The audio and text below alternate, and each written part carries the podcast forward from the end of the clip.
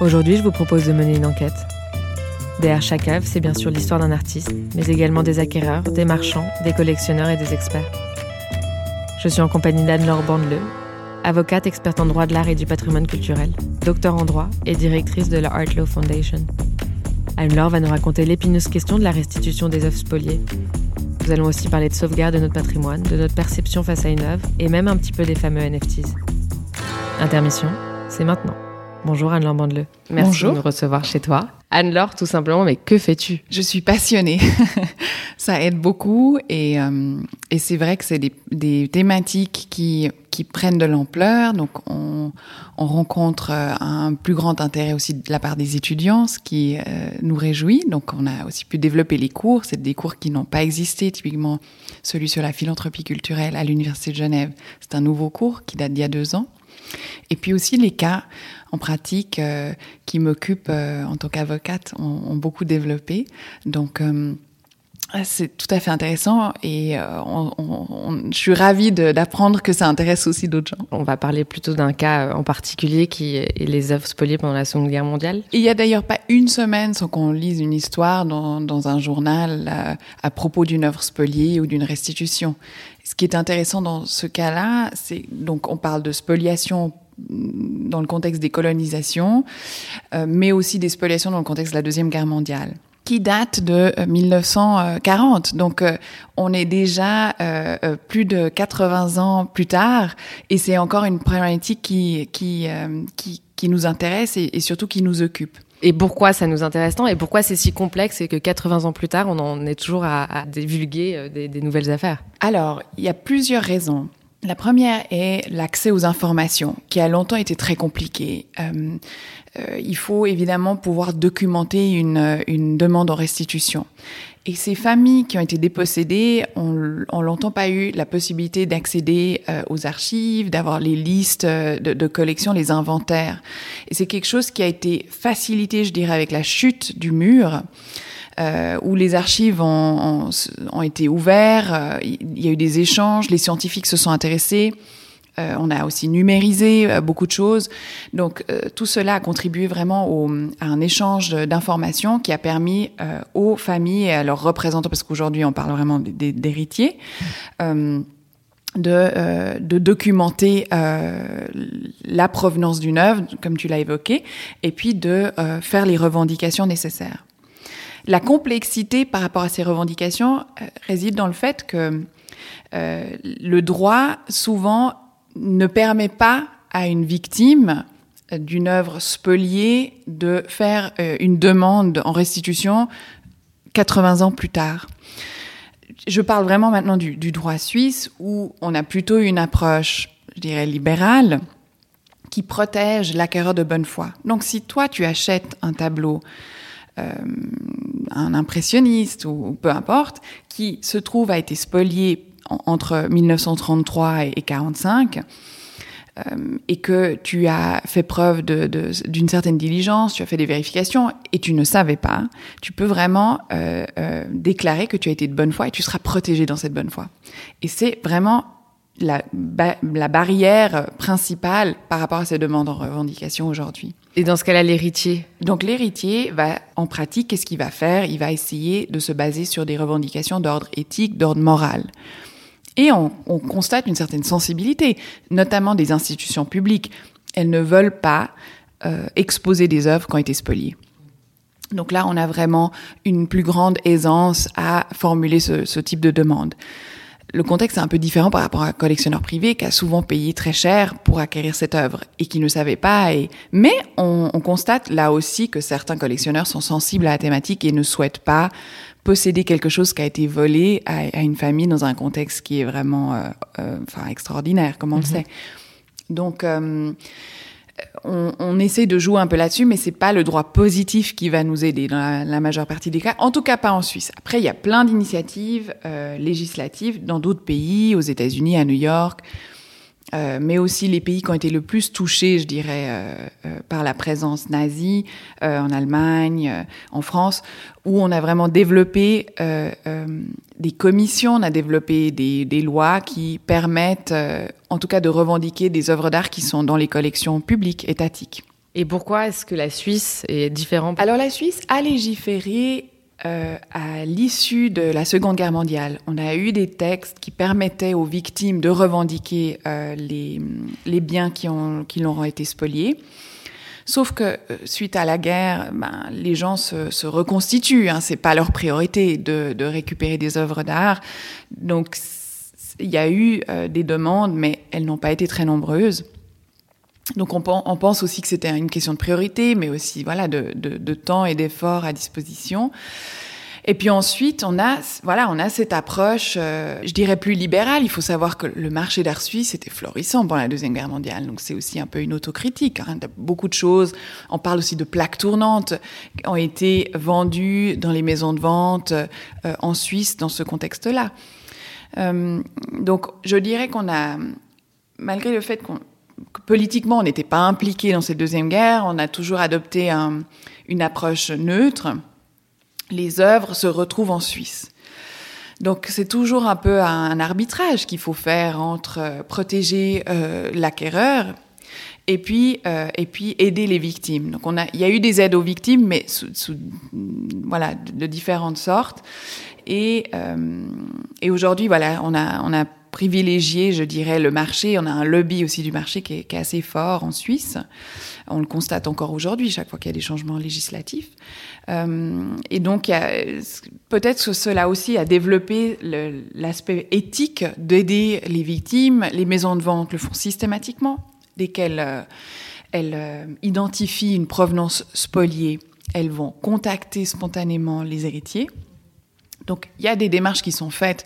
Les musées ont instauré des programmes de recherche de provenance. Donc, vraiment, il y a une démarche, je dirais, spontanée, peut-être aussi politique si on veut, mais elle ne découle pas de la loi positive euh, actuelle. Pourquoi c'est si important justement de retracer euh, l'art spolié et de les rendre à leurs héritiers et de mettre en place des programmes? Alors, je pense que c'est une question de justice, euh, de rendre justice à des familles qui ont tout perdu dans un contexte de totale injustice. Et puis, à qui on n'a jamais donné les moyens de, de, voilà, de, de récupérer euh, ce qui leur a été volé. Après, on peut effectivement se poser la question, pourquoi est-ce qu'on a isolé cette thématique-là, euh, cette thématique historique de toutes les autres? Parce que des vols et des spoliations et des guerres, on les a toutes connues. Euh, il y en a d'autres et pour des raisons voilà qu'on peut tous interpréter à sa façon, on a décidé de euh, mettre en avant cette guerre-là. Euh, on peut donner plein d'explications à ça. Est-ce que c'est le degré d'atrocité? Est-ce que c'est voilà, la stigmatisation? Est-ce que c'est l'ampleur? Est-ce que c'est du lobbying? Enfin, on, peut, on peut justifier ça. Moi, je trouve intéressant, en tout cas, d'analyser que euh, on a privilégié ces spoliations-là. Euh, il y a eu d'autres révolutions qui ont eu lieu. Il y a eu la guerre froide et mais on n'en parle plus aujourd'hui.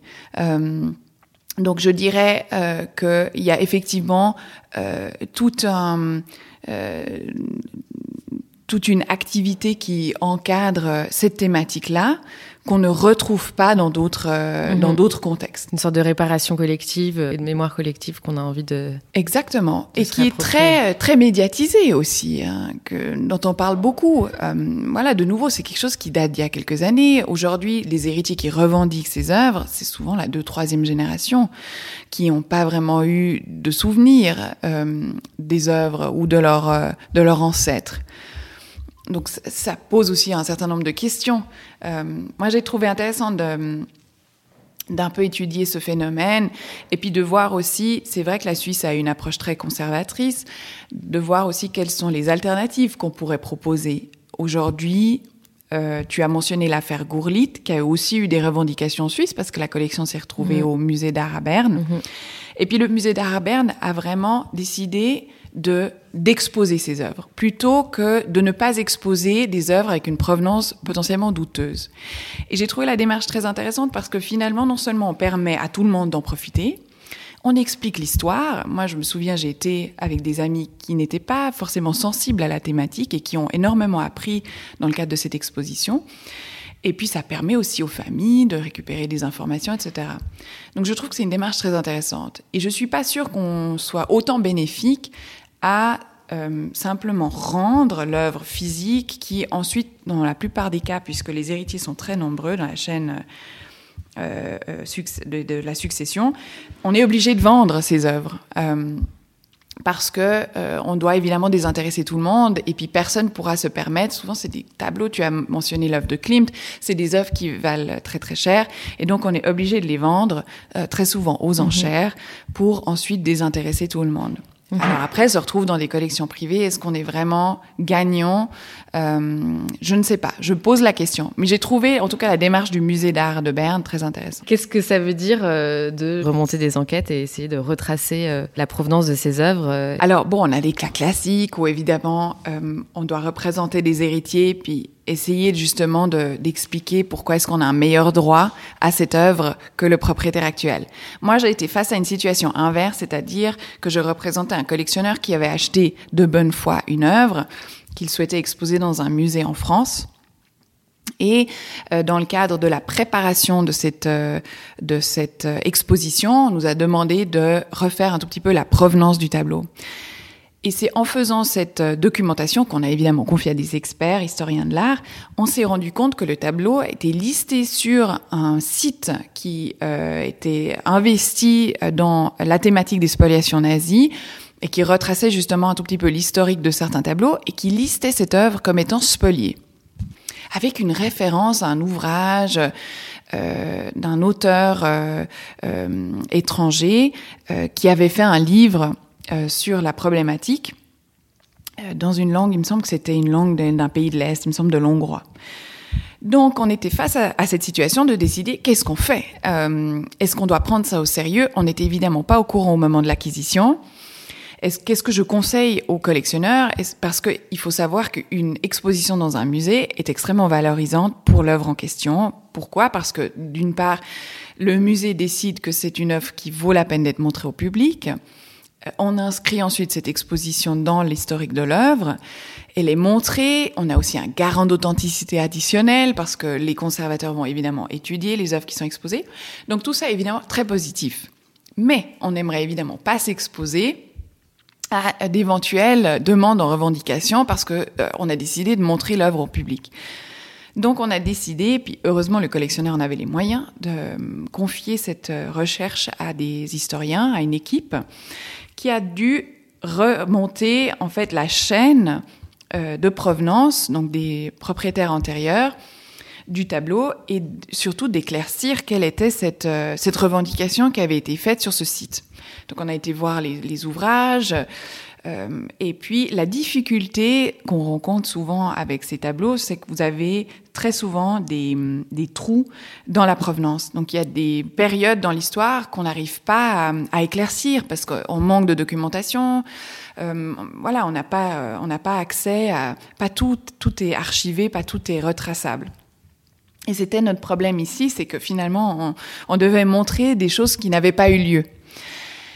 Et puis, on en est arrivé à la conclusion que malgré le fait qu'il nous manquait certains, euh, certains jalons dans la chaîne, euh, on était suffisamment confiant pour dire que euh, la, revendication qui, se, qui s'était basée sur cet ouvrage qu'on avait pu finalement consulter et puis qui n'avait pas d'autres références ne tenait pas forcément à grand-chose.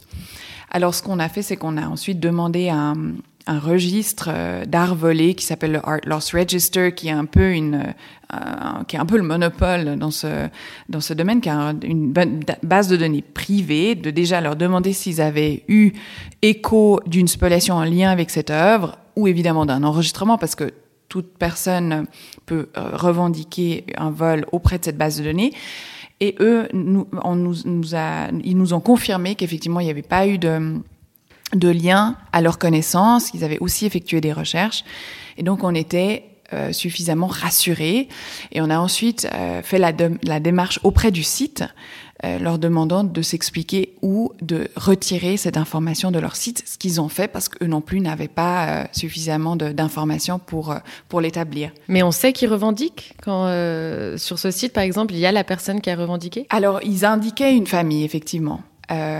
Et c'est une famille, j'avais fait la recherche, qui est très très active euh, qu'a institué un avocat américain. Donc on sait que les Américains sont très agressifs, sans vouloir faire des généralités, mais euh, on savait qu'on était potentiellement vraiment exposé à un risque mais on était suffisamment à l'aise pour euh, pour être rassuré euh, de dire que euh, selon nos connaissances, on était légitime propriétaire de cette œuvre et elle n'avait pas été spoliée dans ce contexte-là. Et est-ce que ça entache quand même un tout petit peu l'histoire de l'œuvre d'avoir ce doute ou est-ce que le doute en fait il est assez vite levé une fois que vous avez mené cette enquête? Alors là pour nous il était levé. D'ailleurs l'information qui l'indiquait a été retirée de d'internet. Mhm. Donc nous étions rassurés. Maintenant on ne sait jamais. Et ça, ça vaut pour toutes les œuvres. On peut être surpris, sauf si on l'a acheté directement de l'artiste. Mais si euh, vous achetez une œuvre, tout d'un coup, des nouvelles informations peuvent apparaître. Et ça, c'est un risque qu'on porte en tant que propriétaire euh, d'une œuvre d'art. Et toutes les semaines, tu dis qu'il y a des histoires comme ça qui ressortent et, vous, et vous devez genre réunir euh, des experts et des consultants et j'imagine. Bon, alors heureusement, c'est moins fréquent que, ce que l'on pense. Maintenant, euh, il y a énormément d'œuvres d'art. Le phénomène des spoliations était très fréquent.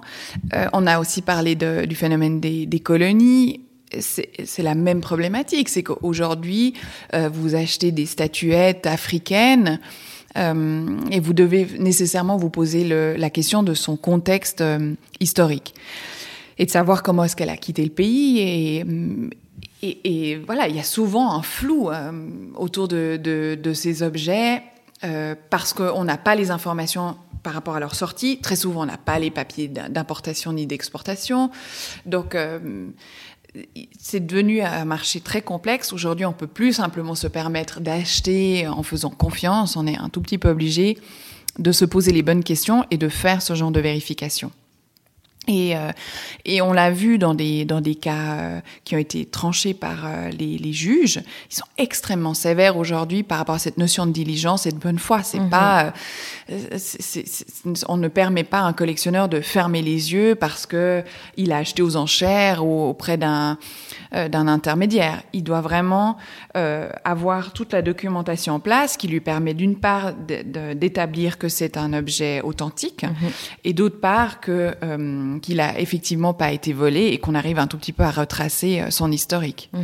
Donc on, a, on est de plus en plus sévère, euh, ce qui ne plaît pas forcément au marché de l'art qui a hum, une histoire euh, de confiance vraiment encore aujourd'hui, hein, mais, mais je dirais dans le passé beaucoup plus, on avait cette politique de, de, de la poignée de main. de, de, temps en temps, vous fournissez une facture, mais, mais les choses se font vraiment de manière très informelle. Et on parle aussi de ventes qui, qui dépassent euh, un seuil euh, de, de, plusieurs millions. Donc, euh, on est en, en, train de bouleverser un tout petit peu le marché et on constate que les, les galeries et les marchands qui ont été euh, qui sont bien établis, qui ont eu cette pratique-là, doivent maintenant aussi s'adapter, ce qui n'est pas forcément très agréable aussi vis-à-vis de collectionneurs qui avaient aussi l'habitude de pratiquer ainsi. Mm-hmm. Mais on est voilà confronté à une à une euh, recrudescence de, de, je dirais, bon, de jurisprudence, mais aussi une législation qui est de plus en plus stricte et qui, euh, qui demande d'effectuer de, de, plus en plus de vérifications. C'est une manière aussi de peut-être rassurer quand même les collectionneurs. Alors c'est un discours qu'on tient souvent, mais je sais pas, venant d'un avocat, ça me plaît pas toujours, mais je suis d'accord absolument. Euh, justement par rapport à ce doute qui plane dont on a parlé, euh, si on fait des vérifications, on est rassuré, on a un cadre et on peut aussi, le jour où on, a, on décide de se séparer du tableau, on peut aussi mettre en confiance l'acquéreur ou le musée euh, à qui on va le laisser etc. Euh, mais oui, malheureusement, c'est pas toujours le cas. Aussi parce que c'est émotionnel. On achète en principe une œuvre d'art de, de, de, à cause de l'attachement qu'on, de l'émotion que, que ça évoque. Et on est convaincu. Euh, on a aussi des cas assez intéressants de, de faussaires qui ensuite est, ont été décelés et qui euh, ont évidemment surpris ceux qui pensaient avoir acheté vrai. Et, euh, et, ça fait évidemment, c'est douloureux parce que euh, non seulement de, des moyens qu'on a investis, mais aussi parce qu'on y a cru et, et de, de, de ce que l'œuvre exprime, on pensait effectivement acheter quelque chose qui a été fait par euh, l'artiste en question dans un certain cadre historique, ce qui mhm. n'est pas le cas. moi, j'ai fait ma thèse sur l'attribution des œuvres d'art. J'ai trouvé intéressant de voir que on est vraiment dans une société pas forcément par rapport aux œuvres d'art, mais de manière générale, qui labellise beaucoup. On a besoin d'un label, on a besoin de comprendre quelle est la marque derrière un tableau, derrière un vêtement, derrière une voiture. On, ne se base pas que sur l'esthétique. Et, cette problématique d'attribution, bah, elle se retrouve vraiment lors de la décision d'achat. On veut s'assurer que le tableau est correctement attribué. Euh, après, bien sûr, tout le monde est libre d'acheter euh, un faux ou une copie, sachant que c'est un faux. Mhm. D'ailleurs, ces faussaires souvent se, se, réinventent et puis euh, et puis font font des œuvres d'art en leur nom, ce qui ne pose pas de problème. Mais et puis ils trouvent des acquéreurs. C'est pas le même prix, bien sûr, mais certains ont, ont, du succès. Donc, je pense que euh, c'est vraiment cette étiquette euh, qui joue un rôle très important et sur laquelle on se base encore énormément aujourd'hui. Ça, c'est fascinant de se dire que quelqu'un est aussi talentueux pour euh, avoir trompé euh, autant de monde, mmh. les experts, euh, les marchands. Notre perception est vraiment influencée par le nom. Et, et c'est vrai qu'il m'arrive moi aussi d'aller dans un musée, dans une exposition, et puis de regarder qui est le créateur.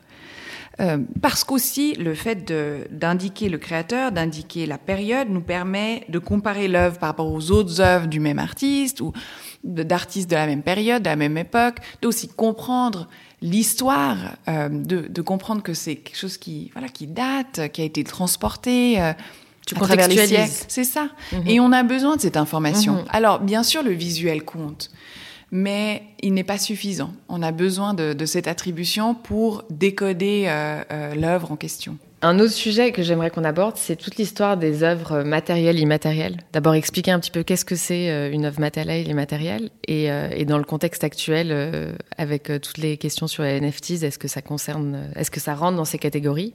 Alors, les œuvres immatérielles ont existé depuis un certain temps déjà. Euh, elles, sont, elles sont assez variées parce que vous avez certains artistes, par exemple Saul Lewitt, qui vous fournissent des instructions pour que vous-même puissiez exécuter l'œuvre. C'est bon, c'est des œuvres monumentales. Euh, que, euh, que, vous pouvez installer sur un énorme mur si vous en avez la place. Donc, ce contexte de dématérialisation existe déjà, c'est pas c'est pas un phénomène récent.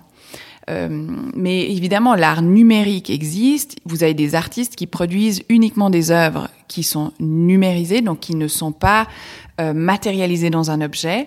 Et lorsqu'il s'agit ensuite de les vendre, euh, c'est soit elles vous vendent, euh, les artistes vous vendent l'œuvre avec un écran, si c'est par exemple de la vidéo ou c'est quelque chose qu'on peut afficher sur un écran, euh, ou on vous on vous fournit un, un, une clé USB qui ensuite, euh, selon l'artiste en question, est emballé. Enfin, on a un peu l'impression que c'est l'objet sacré, alors que finalement, on achète vraiment l'œuvre qui nous permet de, enfin, que, le, le, la clé USB nous permet d'accéder.